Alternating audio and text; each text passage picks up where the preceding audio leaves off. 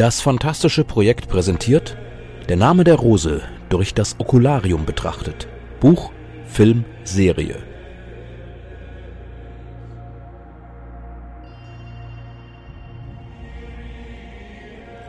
Prolog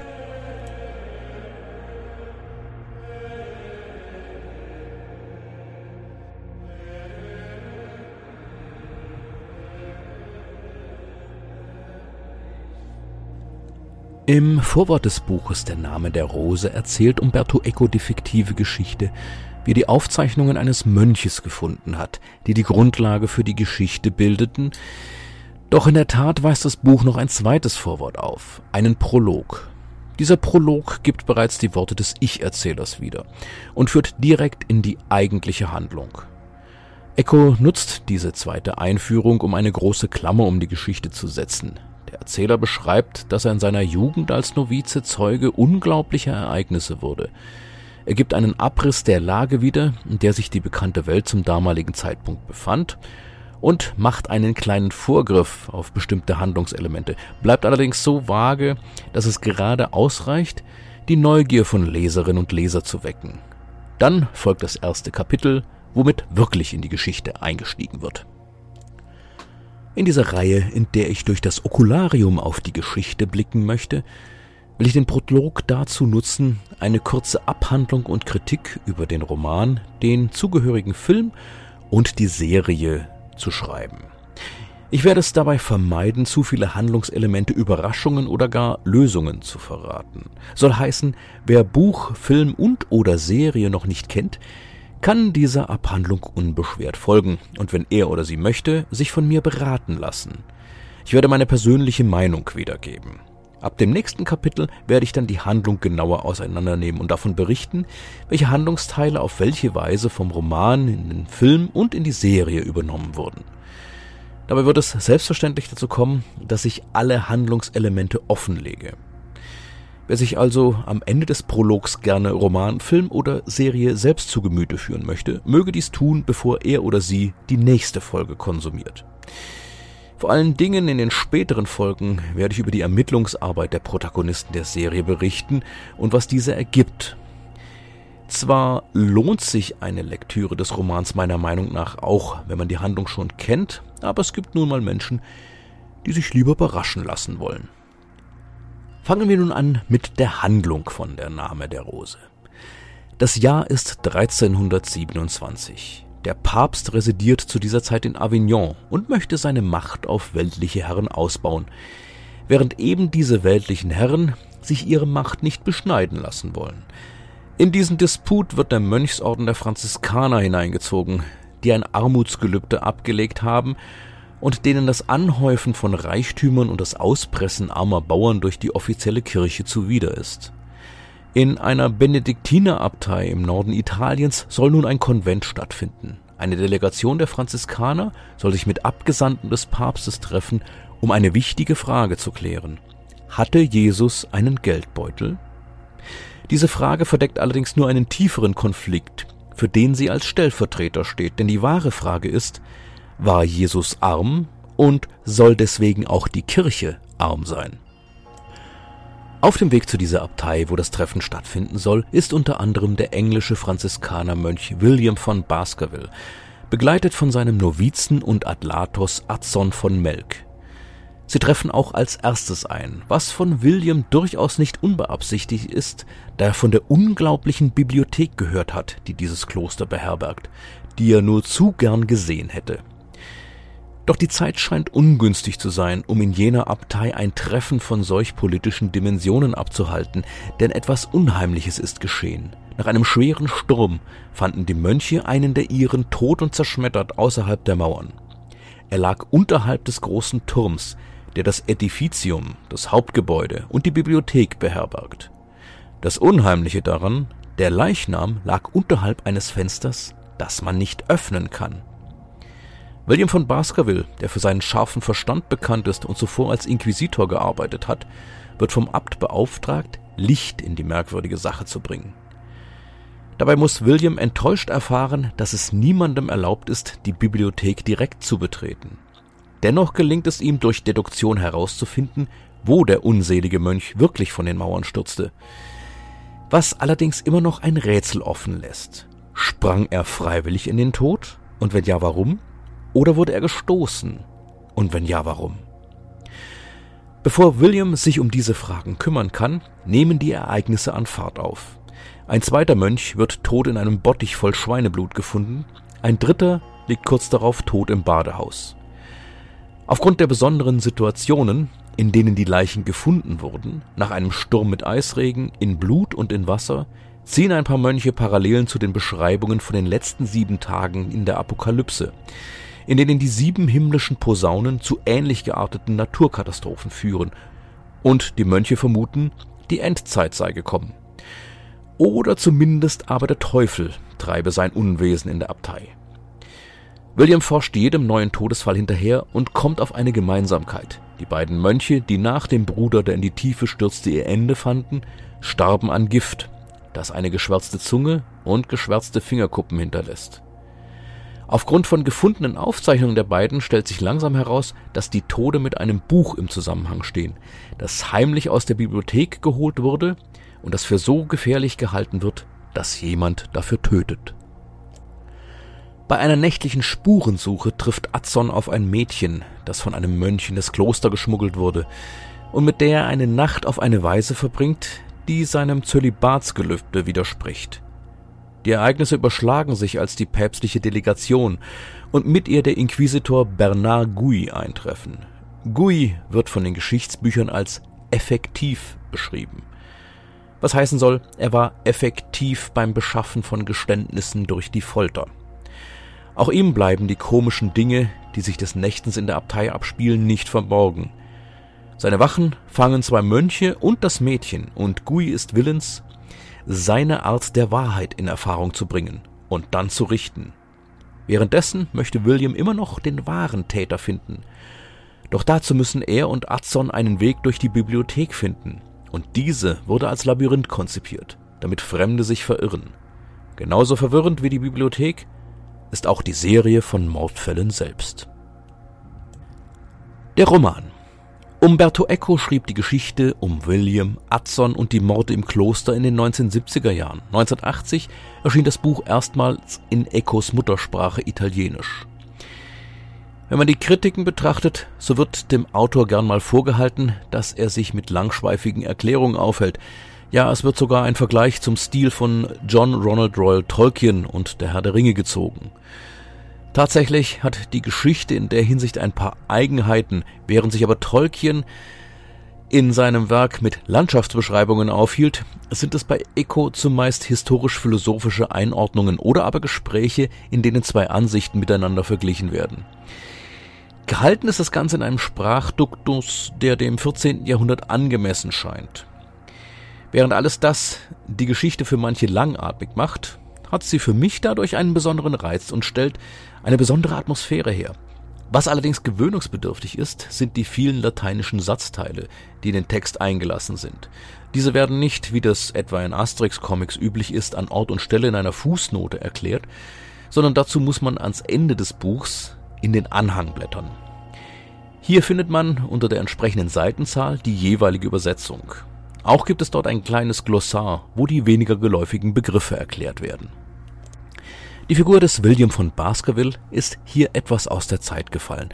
Aber Eco wollte keinen 100% historisch akkuraten Roman schreiben, sondern mit der Geschichte etwas ganz anderes transportieren.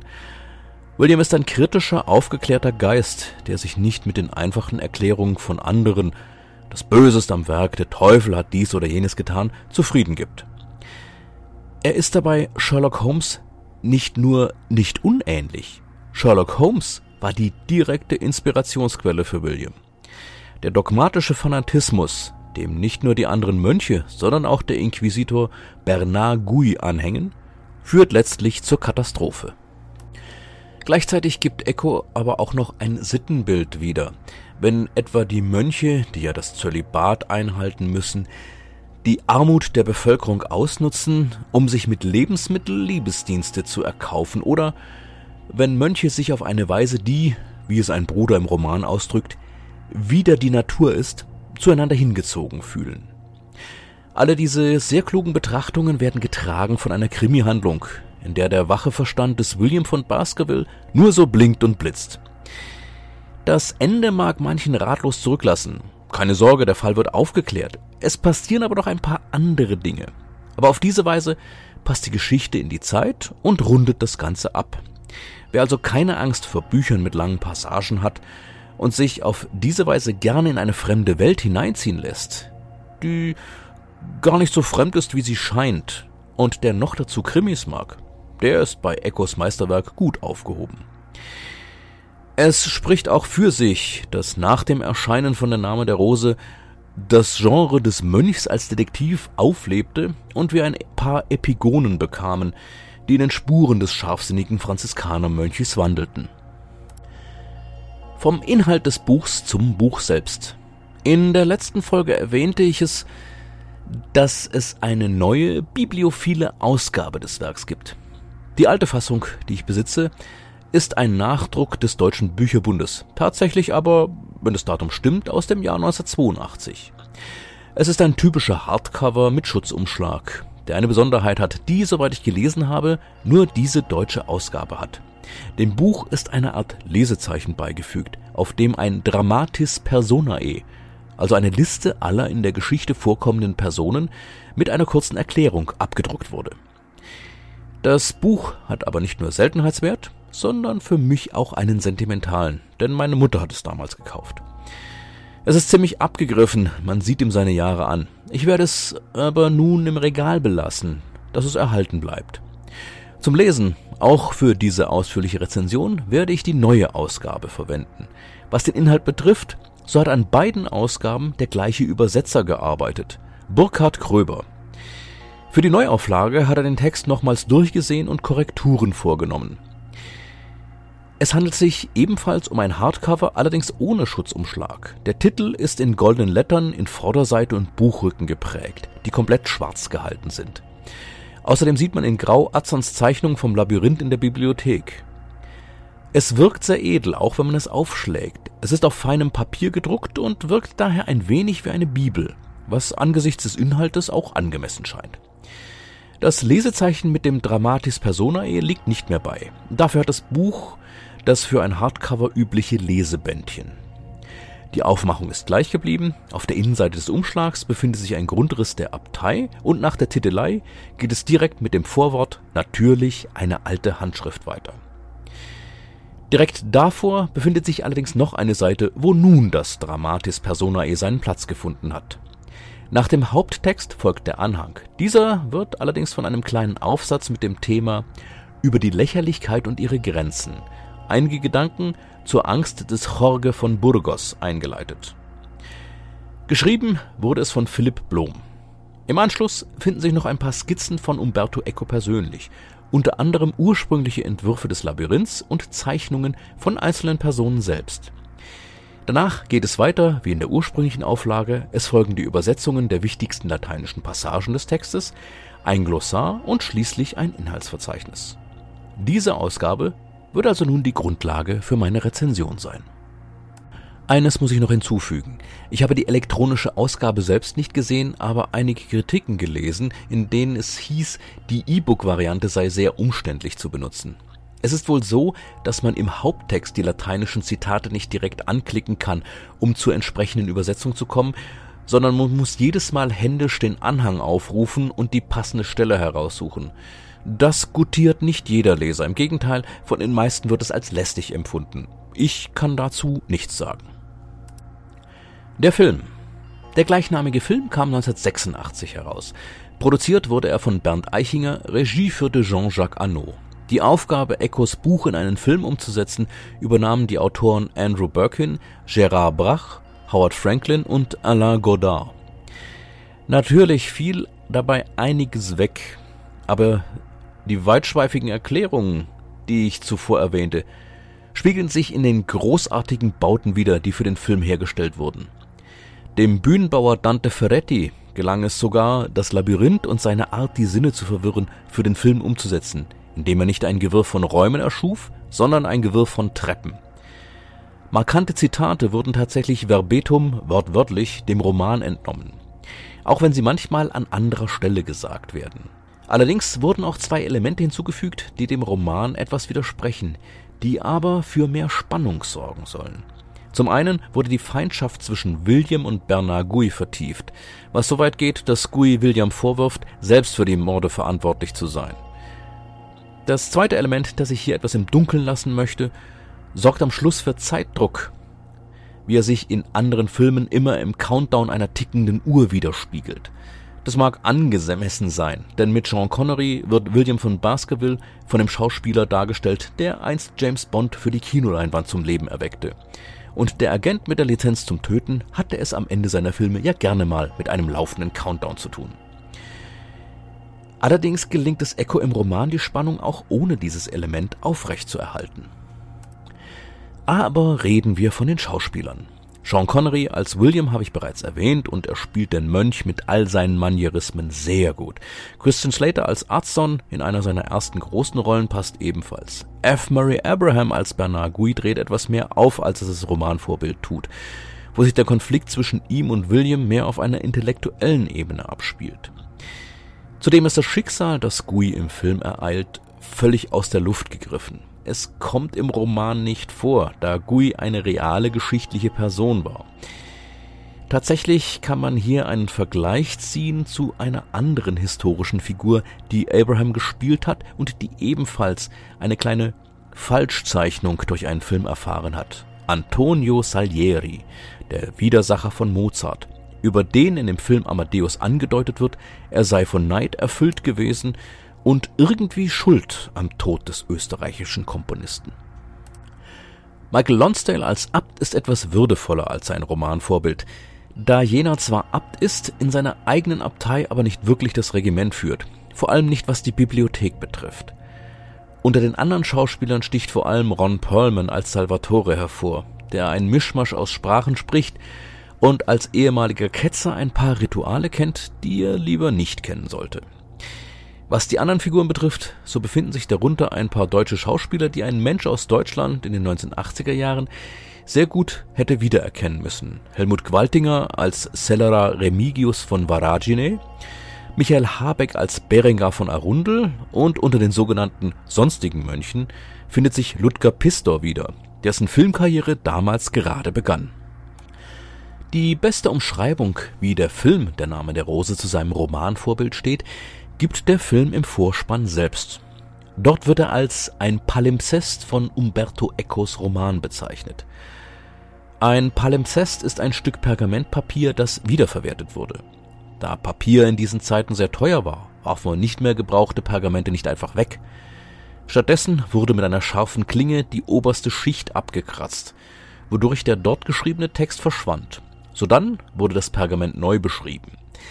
Da die Tinte allerdings manchmal etwas tiefer in das Papier eindrang, konnte man auf dem Palimpsest den ursprünglichen Text noch durchschimmern sehen.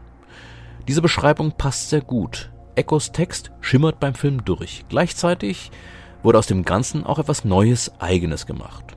Der Autor hat den Film als eigenständiges, akzeptables Abbild seines Werkes bezeichnet. Mir persönlich hat der Schluss etwas zu viel. Ich verstehe, dass man das Finale einer solchen Geschichte im Film etwas aufhübschen muss, aber weniger wäre hier mehr gewesen. Nichtsdestotrotz kann ich den Film empfehlen. Und als ich vor einigen Tagen jenen Migräneanfall hatte, der sich langsam wieder gebessert hatte, wollte ich ihn ja auch unbedingt sehen. Die Serie. Die Serie wurde 2017 in Auftrag gegeben, sodass sie rechtzeitig vor dem 40-jährigen Jubiläum des Buches fertiggestellt sein würde. Es sind insgesamt acht Folgen, von denen jede ungefähr 50 Minuten lang ist. Entsprechend wurde mehr vom Inhalt des Buchs umgesetzt, allerdings auch zum Teil drastische Änderungen und Hinzufügungen gemacht. Adson von Melk bekommt einen Hintergrund, der dem Buch zum Teil widerspricht und der Ketzerführer Fra Dolcino, der im Buch erwähnt wird und dem vor einiger Zeit einige Mönche der Abtei folgten, bekommt eine größere Rolle. Außerdem wird Anna, die Tochter Dolcinos, eingeführt, die sich an Gui für den Tod ihrer Eltern rächen will. Anna ist eine Erfindung für die Serie, aber dass Bernard Gui den Tod von Fra Dolcino und seiner Gefährtin befohlen hat, entspricht den historischen Tatsachen. Die Rolle des Mädchens wird ausgebaut, so dass Azon ihr nicht zufällig in der Klosterküche, sondern schon vorher begegnet und sie kennenlernt. Der Konflikt zwischen William und Guy wird ebenfalls vertieft, so wie im Film schon. Allerdings werden ein paar Mal Spannungen aufgebracht, die plötzlich wieder verschwinden und nirgendwo hinführen. Und auch das Ende bekommt wieder eine tickende Uhr, die allerdings etwas anders gestaltet ist als im Film. Des Weiteren wird die Art, wie William und Adson sich kennenlernen und wie sie schließlich auseinandergehen, völlig anders dargestellt als im Buch. Und ich komme nicht dahinter, was sich die Autoren dabei gedacht haben. Wo wir gerade von den Autoren sprechen. Die Serie wurde geschrieben von Giacomo Badiato, Andrea Porporati, Nigel Williams und John Turturro. Turturro spielt ebenfalls die Hauptrolle. Des Weiteren sehen wir Damian Hardung als Adson von Melk und Rupert Everett als Bernard Gui. Letzterer dreht nicht ganz so auf wie F. Murray Abraham, sondern spielt die Rolle eher permanent wütend, was sich in einem ständig griesgrämig dreinblickenden Gesicht zeigt. Die Ausstattung ist sehr gelungen, vor allem die Bilder des Vorspanns stimmen den Zuschauer gut auf die Serie ein. Trotzdem kann ich sie nicht uneingeschränkt empfehlen. Ich sehe hinter vielen Änderungen die Idee, die mit reingeflossen ist. Aber zu viele Änderungen haben der Geschichte meinem Eindruck nach nicht gut getan.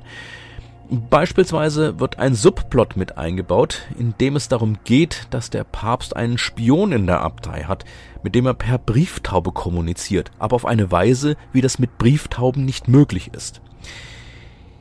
Ich bin gespalten, was die Serie betrifft. Auf einer Seite ist es schön, dass die Autoren sich tatsächlich die zur Verfügung stehende Zeit nehmen, um Szenen so zu inszenieren, wie sie für das Buch geschrieben wurden. Die ganze Geschichte hat damit gegenüber dem Film den Vorteil, sich entfalten zu können. Aber die Hinzufügungen und teils drastischen Änderungen passen nicht alle in das Konzept. Vor allem die Figur der Anna wirkt in meinen Augen fehl am Platz als hätte sich eine Figur aus einer Fantasy-Geschichte in ein Historiendrama verirrt. Und das ist schade. Vielleicht wird mein Urteil noch etwas milder, wenn ich mir die Geschichte nochmals ansehe. Jetzt, da ich mich anschicke, den Plot unter die Lupe zu nehmen und direkt zu vergleichen, was vor uns liegt. Andere Medien. Der Vollständigkeit halber möchte ich noch zwei weitere Medien erwähnen, auch wenn ich über diese nicht allzu viel sagen kann. Es gibt nämlich noch ein Hörbuch und ein Hörspiel. Das Hörbuch wird von Gerd Heidenreich gesprochen und nimmt sich den kompletten Text vor, was dazu führt, dass es im Gesamten 26 Stunden lang ist. Ich habe nur Ausschnitte rausgehört, aber Heidenreich macht seine Sache gut. Und wer eher ein Freund von Hörbüchern ist, dem wird das vielleicht gefallen. Das Hörspiel entstand seinerzeit aus einer Koproduktion von Bayerischem Rundfunk, Südwestrundfunk, damals noch Südwestfunk, und dem Norddeutschen Rundfunk in der Folge des Films, Allerdings handelt es sich dabei nicht um ein offizielles Hörspiel zum Film, es ist eine komplette Eigenproduktion mit anderen Sprechern, unter anderem Pinkas Braun als William und Christian Schulz als Azon. Es ist entsprechend aufbereitet mit passender Musik und Geräuscheffekten. Die Geschichte wurde etwas verkürzt, denn das Hörspiel ist nur fünfeinhalb Stunden lang. Es beinhaltet also auch mehr als der Film zeigt. Auch hier kenne ich nur Ausschnitte, aber das Ganze wirkt auf mich sehr stimmig. Damit sei für den Moment erstmal alles gesagt und deswegen nochmal die Warnung. Ab der nächsten Folge schauen wir uns die Handlung an und wenn es dazu kommt, werden auch Überraschungen und wichtige Ereignisse wiedergegeben und analysiert. Wer die Geschichte selbst erleben will, der lese den Roman, schaue den Film oder im Zweifel auch die Serie vor der nächsten Folge. Das Spiel beginnt. Die Bühne frei.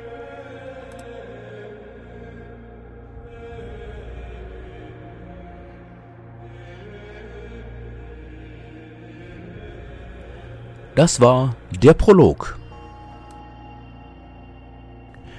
Aus der Reihe Der Name der Rose durch das Okularium betrachtet. Buch, Film, Serie. Text und Produktion von Thorsten Reimnitz. Musik Aquila Sun, Gregorianische Gesänge, Scola Gregoriana Hispania, unter der Leitung von Francisco Javier Lara.